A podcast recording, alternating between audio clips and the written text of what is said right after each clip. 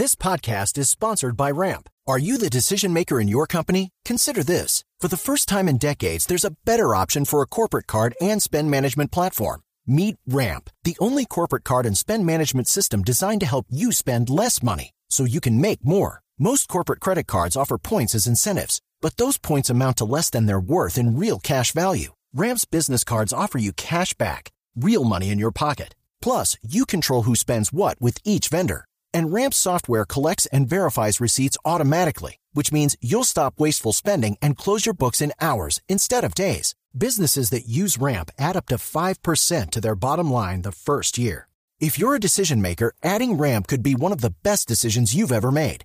And now get $250 when you join Ramp for free. Just go to ramp.com slash easy. Ramp.com slash easy. R-A-M-P.com slash easy. Cards issued by Sutton Bank and Celtic Bank members of DIC terms and conditions apply. Senador, una me iba pregunta. a preguntar, Sí. sí, doctor Néstor, me iba a preguntar algo para también de lo de la educación. Sí, exactamente. Esa es la pregunta final.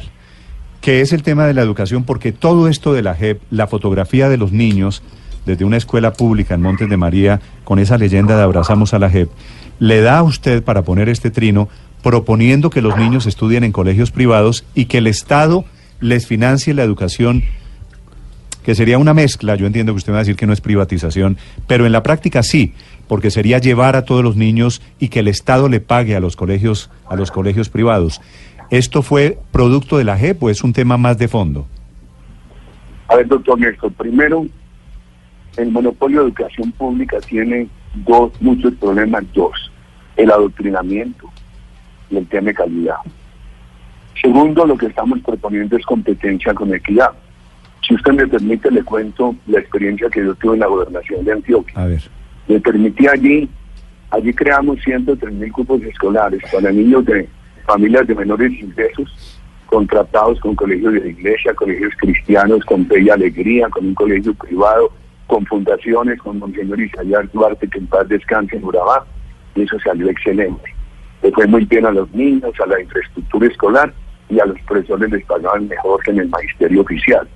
Algo hicimos desde la presidencia de la República. Entonces aquí lo que estamos diciendo es, hombre, tenemos opciones para que los niños de familias de menores ingresos puedan también estar en un colegio privado.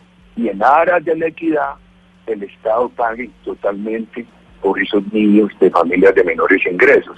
Yo lo que no creo es que el país pueda seguir con un monopolio público donde hay un tema de adoctrinamiento y de mala calidad. Este sería un tema de competencia con equidad.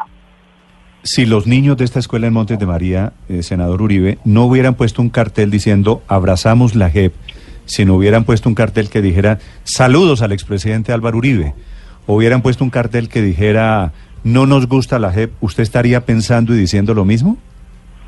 Esos niños no habían nacido cuando yo era gobernador de Antioquia. No, Se pero creé 103 mil cupos escolares con la, dirigido con la misma idea. Se llama el programa de cobertura. Yo he pensado eso hace mucho tiempo y se insistió mucho desde la presidencia de la República, doctor Néstor. sí, esos niños de Montes de María están en un programa, si usted ve el- la letrica roja del cartel, están en un programa de, de construcción de paz, ¿no? Es lo que parece decir la cátedra. Hombre, la verdad es que en nombre de la, yo no creo que se pueda seguir utilizando la paz para hacer adoctrinamiento. No, no creo que esos niños tengan real comprensión de la gente. Entonces yo creo que no es válido ir a, a- a adoctrinarlo en favor de la gente, ni tampoco en contra, doctor Néstor.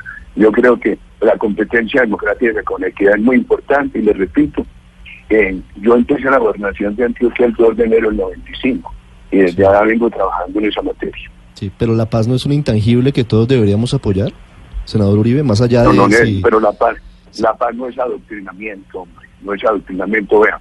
Eh, tenía pena porque Ricardo González me había llamado muchas veces para hablarle a Blue. Les quiero contar que tengo una agenda bastante estricta.